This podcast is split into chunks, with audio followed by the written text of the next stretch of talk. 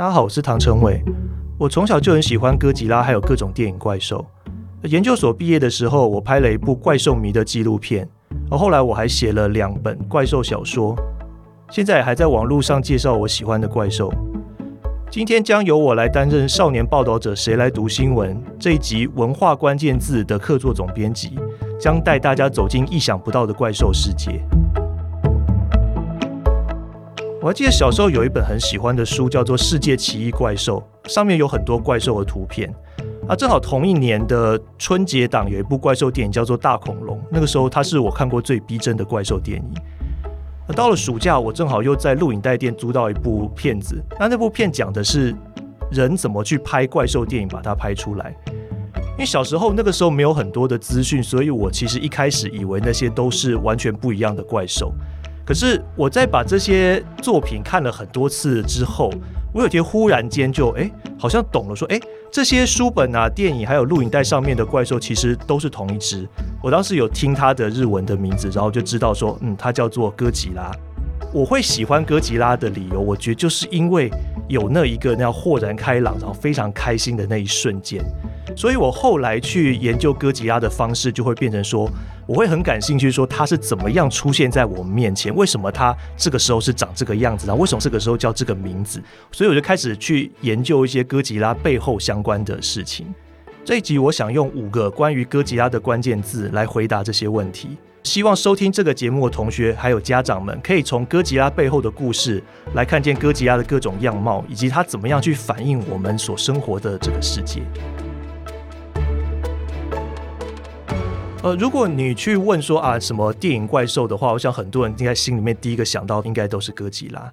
明年二零二四年就是哥吉拉诞生七十周年，那日本是已经从今年就开始庆祝，所以他们在今年十一月三号的时候就已经推出了七十周年纪念电影，就是《哥吉拉 Minus One》。那今天第一个关键字，我们就先来谈哥吉拉和库斯拉。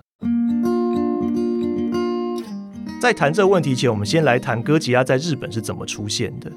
最早哥吉拉拍出来其实是有一点偶然，就是说他们因为临时有片子取消，所以制作人必须要赶快想一部新的片子来垫档这样子。他当时心里面就有一个想法，因为当时日本有发生那个渔船在进入了美国氢弹试爆的落成底下，然后造成人员伤亡跟渔获污染的情况，所以在日本造成了一个蛮大的话题。当时的那位制作人就想到一个点子，就是说他想要拍一部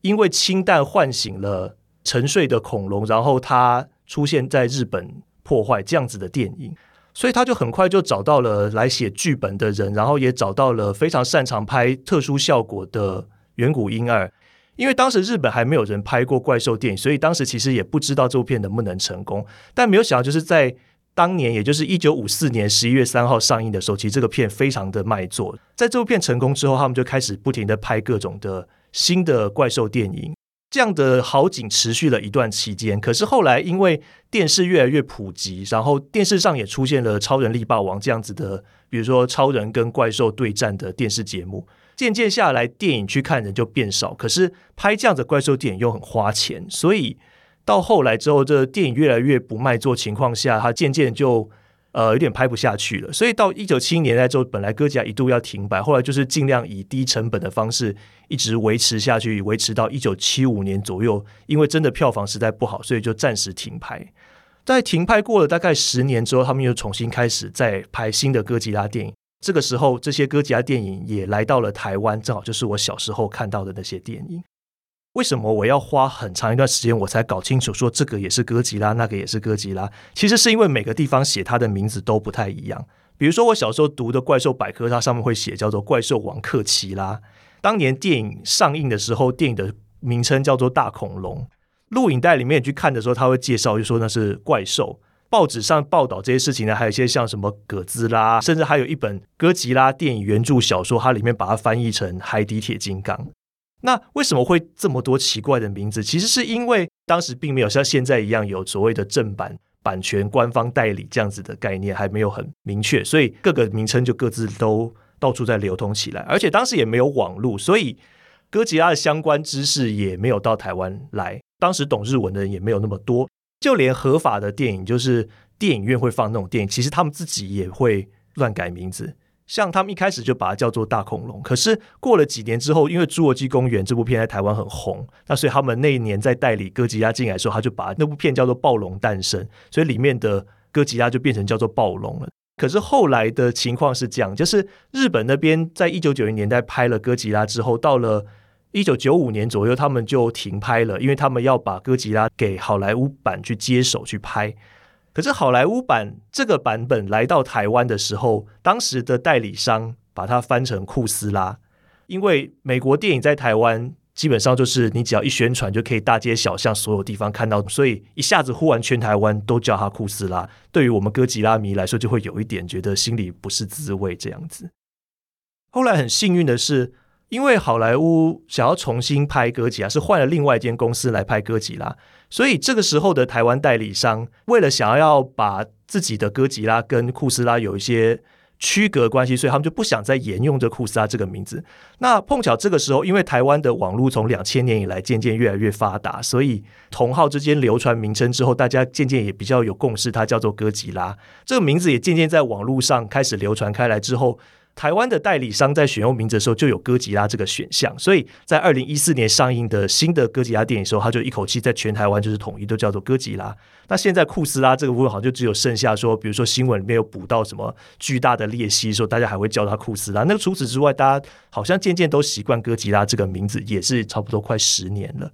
所以我们从这边可以看得出来一件事情，就是其实版权的观念，还有好莱坞、美国这些。蛮庞大的势力都可以影响到我们台湾大众对一个东西的称呼，或是对一个东西的印象。那我们的第二个关键字就是日本特摄。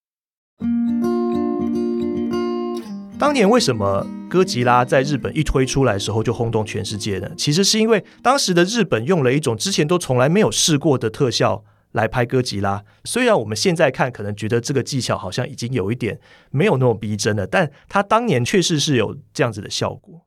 在日本的话，他们有一个专有的名词来称呼这种特效，叫做特摄，特别的特，摄影的摄，指就是特殊摄影效果这样子的意思。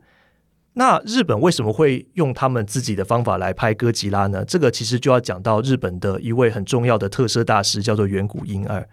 远古英二他在以前担任电影摄影的时候，他其实就已经尝试过很多种拍摄特效的方式。他非常认真在钻研各种特效。他在呃二次大战期间的时候，他也曾经拍摄那种军事的宣传片，当时就有试过很多，比如说飞机轰炸船只啊、萎缩的船只或者是房屋的模型的爆破效果等等。他当时就已经做出了非常精致的电影特效出来，甚至精致到美国后来以为这个是。日本轰炸珍珠港的真实记录影像，但其实那个是远古婴儿用模型拍出来的。到了要拍哥吉拉的时候，其实他在做这些技巧上已经非常纯熟，所以他很快就被当时的制作人找去拍摄哥吉拉。不过他本来想要拍的并不是用这种呃我们现在所知道就是人穿在戏服里面走动去破坏房子这个方法，他其实本来想要试的方法是像美国的金刚的拍法。当年的金刚拍法其实不是人穿在星星的戏服里面，不是这样子。最早的金刚其实是所谓的定格动画。定格动画就是你先用，比如说像粘土这样的东西捏出一个金刚的形状，拍了一一张照片这样子，然后你再稍微挪动它一下，然后再拍下一张。那我们都知道动画的原理就是把一张一张固定的的画面，然后让它快速的动起来。比如一秒钟三十张动画动起来的话，它就会看起来就好像有一个。呃，它在移动的那种感觉，他们就是用同样的方法连续拍，不停的拍这个粘土模型之后，就可以让金刚在荧幕上面看起来像活生生的动起来。本来远古应该想用这种方式来拍哥吉拉，就他可能会做一只哥吉拉的模型，然后让它一格一格的动，但是这样拍。来不及，因为我们前面有提到过，就是制作人有说，其实这部片是因为要垫档，我们剩下时间真的不多了。那在时间真的很有限的情况下，他们就想到了一个全新的方法，就是让人穿在哥吉拉的戏服里面，然后去踩真的模型，去踩他们做出来的房屋，去推他们做出来的铁塔这样子。不过，因为这是一个全新的做法，所以他们其实一开始也遭遇到不少失败，因为他们也没有做过这样子的。哥吉拉的戏服，所以他们其实一开始做的时候做出了太重的戏服，然后最后都没有办法动，然后他们可能还要拍水里的场景啊，或者是还要拍各种爆破的场面呐、所以他们必须要想办法让那个戏服能够活动，然后能够配合他们的拍摄这样子。结果做出来，结果其实是意外的很好。比如说，我们举个例子好，如果你拍火焰的效果时候，你如果是用那刚刚那个说法去一秒钟拍一格的话，你拍三十个火焰，其实会跟不上真实的速度，会有点奇怪。可是如果你用真的戏服去踩它，然后同时爆破火焰的话，那个火焰就是拍出来效果很逼真，所以它的效果一度是可以说比好莱坞当时的定格动画还要好。比如说美国人看了也会非常的惊讶这样子，所以有一段期间，其实日本的特效是算是领先全球的。不过后来状况是因为电影业后来逐渐萧条之后，所以日本这边的制作水准就开始不是那么好。那同一时间，其实好莱坞的情况是，虽然他们也萧条，可是他们就慢慢并合成更大公司，他们就会用更大资本去做特效，所以好莱坞的特效在这个时候就越做越好，越来越精良。那日本的这个传统的特色就渐渐的被超越过去了，而且电脑绘图的技巧越来越发达之后，连日本的歌吉拉也是从二零一六年开始就是完全的使用电脑绘图来绘制。不过，特色这个名词现在在日本还是在用。那这个名词现在其实有一个意涵，其实指的是当年的特效技巧所诞生的一批作品。那这批作品的风格。留下来之后，现在大家还是用特色来称呼这一类的作品，比如说像是超人力霸王系列、假面骑士系列，或者是超级战队系列，这些当初使用了视觉特效的电影，现在仍然保留这种风格，然后继续拍到现在。所以，特色这个名词现在也还是存在的。好，那我们现在来讲第三个关键词，就是怪兽电影。为什么人会喜欢看怪兽呢？呃，有一个说法是说，人在面临到各种未知的生物的时候，也许这从原始人的时代开始面临到他们不知道的任何动物，比如大象啊，或剑齿虎，或者什么样生物的时候，他难免会有各种想象。如果能够把它描绘出来的话，我们表达说我看到了某个东西，我好像可以消除一些心里面的恐惧，甚至说去想象一些，我们可以得到它的力量。我觉得怪兽电影其实一直都有在反映说，人是好奇什么，或者在害怕什么。像最早的怪兽电影《金刚》，那那个时候剧情就是说，人想要去一个遥远的海岛上，然后把当那边的景色拍成电影，然后没有想到他们却遇到了金刚，然后就把金刚想办法带回来纽约，就没有想到在纽约开始大肆破坏这样子的故事。这个其实就反映是当时的人们其实热衷于去探险一些他们所谓的世界的各地的秘境。然后他们对于那边感到很好奇，然后会想去从那边带一些东西回来，但他们又很怕遇到没有遇过的一些可怕的事情，怕被他们所影响，或是被攻击，或是怎么样，所以就有不少这样子的怪兽片，都是探险家去遥远的地方，然后遇到奇怪的生物，然后可能会想把他们带回来，或者在那边遭遇危险这样子。到了原子弹问世之后，人也会开始畏惧原子弹或者畏惧氢弹，他会担心这样子的力量会造成全世界的战争不断的发生，甚至到整个世界到处都打起来，然后破灭掉。所以那个时候有一种新的怪兽电影诞生，就是那一类怪兽电影，常就是有军方在哪里做了一个氢弹或者原子弹的试爆，结果试爆之后惊醒了某些怪兽，或让某些怪兽变异。总之，这些怪兽醒过来之后，就去开始攻击人类。所以不止好莱坞有拍过一部。叫做原子怪兽的片，那还有像哥吉拉这样子的片子，或者后来东宝又创造的拉顿摩斯拉，又或者是好莱坞还有创造出一些巨大的章鱼、巨大的蚂蚁、蜘蛛和各种因为原子弹而诞生的生物就出现了。那这都是反映，其实到了那个年代，人其实开始畏惧的不是遥远的大自然，而是开始畏惧人类自己的科学把自己破坏掉。为什么人会喜欢看自己住的地方、生活地方被怪兽破坏呢？有一个说法，我觉得很有意思。他是说，因为你的破坏其实会让人摆脱掉拘束。比如说，你本来可能每天要上学、要上班，就是你其实生活中有很多枯燥，然后又很规律，然后又不得不做的事情。可是，怪兽电影里面那种破坏会带给人家一种好像可以从这些东西之中暂时摆脱出来的想象。你可以想象自己也许就可以不用再被这些东西所困住，但是你又不是真的因为这样子而彻底的就从此就再也失去这些东西。其实离开电影院之后，你就可以回到正常生活，它就是让你暂时有一种解脱的感觉。那后来在原子弹跟氢弹这个话题之外，冷战期间，因为美国跟苏联两边争相的把太空人还有太空船一直往外送，最后送到月球上这样，所以人们对太空也非常的有兴趣。那所以那个时候就开始出现各种跟太空有关的怪兽，比如说像是超人力霸王对决的怪兽，很多也是从宇宙来的。后来其实也出现了外太空恐怖电影，像是异形这样子。那后来等到人们对那个基因工程开始兴趣，人会在乎说啊，基因改造啊，或是基因工程可以产生什么样的生命的时候。就出现了《侏罗纪公园》这样子的电影，现在也会看到很多那种开始拍出复古的怪兽电影，他们会把以前拍过的那种类型想办法把它重现出来。好莱坞后来就有拍过像是呃《环太平洋》、哥吉拉，他们也拍了《金刚骷髅岛》，就是本来怪兽电影其实已经有一点没有那么常见了，可是渐渐是在复古的风潮下，又开始重新出现这种以前的怪兽电影。那我们的第四个关键字是氢弹试爆。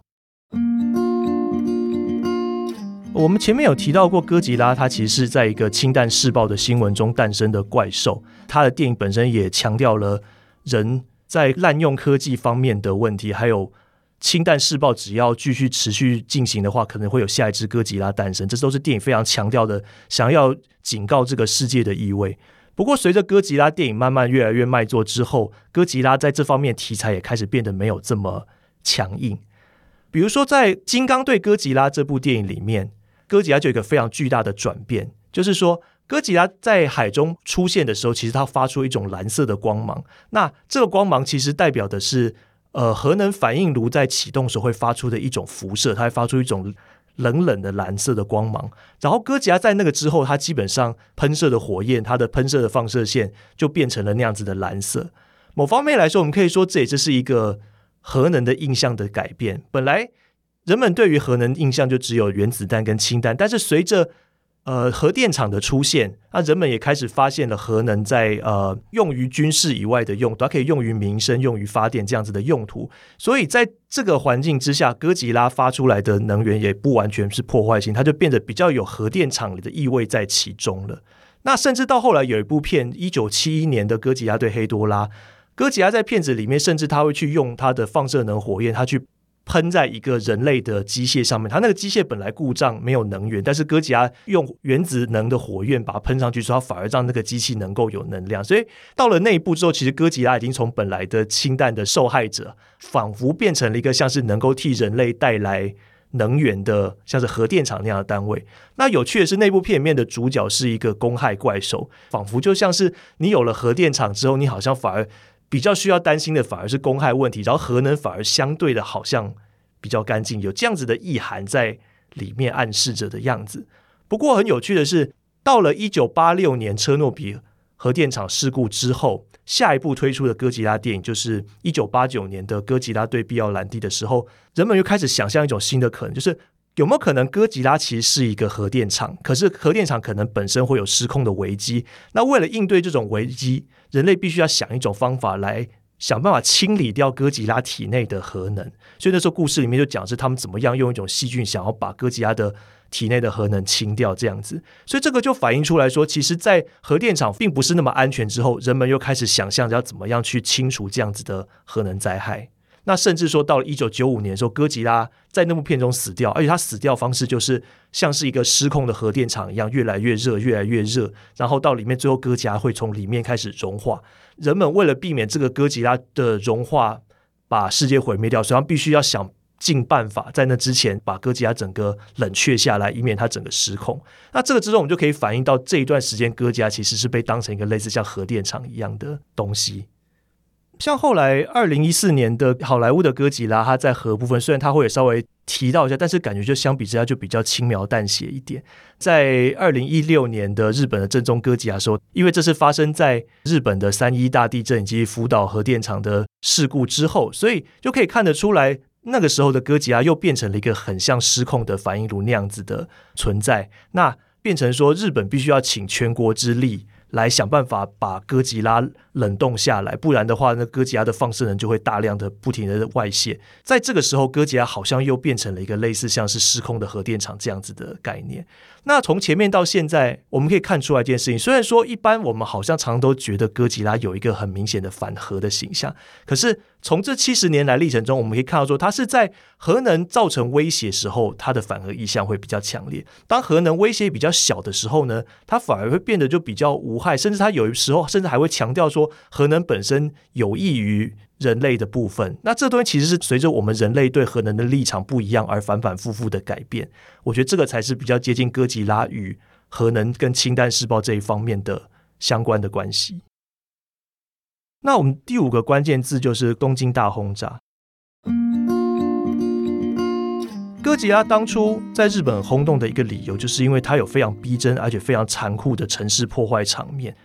虽然哥吉拉诞生的时候离二次大战结束已经九年，东京已经从大轰炸的残骸中恢复了不少，但是哥吉拉它其实创造了一个非常像是整个城市被轰炸殆尽的废墟这样子的画面。那片子的尾声又很强烈透露出人们对于和平的期望，而且人们还是担心核武的威胁没有办法远去。不过在这之后，随着哥吉拉摆脱阴霾，然后越来越迈向轻松的娱乐路线之后，我们就可以在电影中看到哥吉拉的城市破坏已经很少再出现像第一部电影那样子的事后的惨况，没有，就是人电影里面追求的反而是破坏建筑物那一瞬间的那种很漂亮或是很刺激的感觉。因为后来哥吉拉电影变得不是很强调怪兽破坏城市，而是强调怪兽之间彼此对决，所以军队就慢慢变成了一个比较像是衬托怪兽有多强大的一个配角。那另一方面就是电影也开始逐渐把一些他们自己的想象放到军事这一方面，所以就开始出现各种科幻的兵器，然后就不是传统的坦克或者火箭，而是像什么光线炮或者是电磁炮这一类的武器就开始出现。甚至到后来，有一个地方还出现过所谓的机械哥吉拉这种完全仿生物型的机械兵器都已经出现了。不过，从一九八四年开始，因为哥吉拉就开始重新回到了比较严肃的路线，所以人类怎么样对抗哥吉拉以及军事的部分又慢慢的重新出现在电影之中。那其中最明显的一部片就是一九八九年的《哥吉拉对必要兰迪》这部片里面。花了蛮大篇幅都在讲，就是日本的自卫队怎么样用各种现实的或是科幻的武器去对抗哥吉拉的出现，然后他们非常认真在里面拟定了各种，比如说战略啊，或者是战术啊，要怎么样去抵挡哥吉拉，或者要把哥吉拉赶到哪一个方向，或是预测哥吉拉会出现在哪边等等的。他们非常认真的在设计一整套人类的部队军队对抗哥吉拉的。过程跟方针，而且还真的请到了日本实际上存在的自卫队来协助拍摄，所以其实里面有一些军队调动的画面，一些飞机在空中飞行或是船舰的画面，其实也是实际上在演习中出现的画面。所以说。哥吉拉是不是反战呢？这个其实就是有一点暧昧的地方，因为确实哥吉拉一开始的意图是很反对战争，他非常害怕战争的破坏。可是后来随着日本慢慢远离战争之后，到了像一九八九年这部哥吉拉电影中，你反而会感觉说，这部片反而是很强调日本有多大的军事能力。其实这部片有点被开玩笑说是自卫队跟哥吉拉的对决。那像其他的怪兽片，比如说一九九七年的《卡美拉》，这也是日本的怪兽片，它里面的主要的角色就是军方人员，它其实就是用一个军方的角度在看，如果怪兽出现的时候，他们要怎么去应对。所以到了像这样子的电影里面之后，我觉得这片就没有办法再说我们是反战的电影了。我是唐成伟，以上是由我为非盈利媒体少年报道者的读者介绍的哥吉拉关键字。很快复习一下今天介绍的五个关键字：哥吉拉和库斯拉、日本特色、怪兽电影、氢弹试爆、东京大轰炸。听完这集之后，如果你还想更深入了解哥吉拉还有它背后的文化意涵的话，欢迎实际到国家电影及视听文化中心走走。除了欣赏哥吉拉电影之外，现场还展出十三组精致的哥吉拉模型。如果你喜欢这集节目，欢迎给我们节目五颗星评价。也欢迎你把这集单元分享出去，让更多人听见好新闻。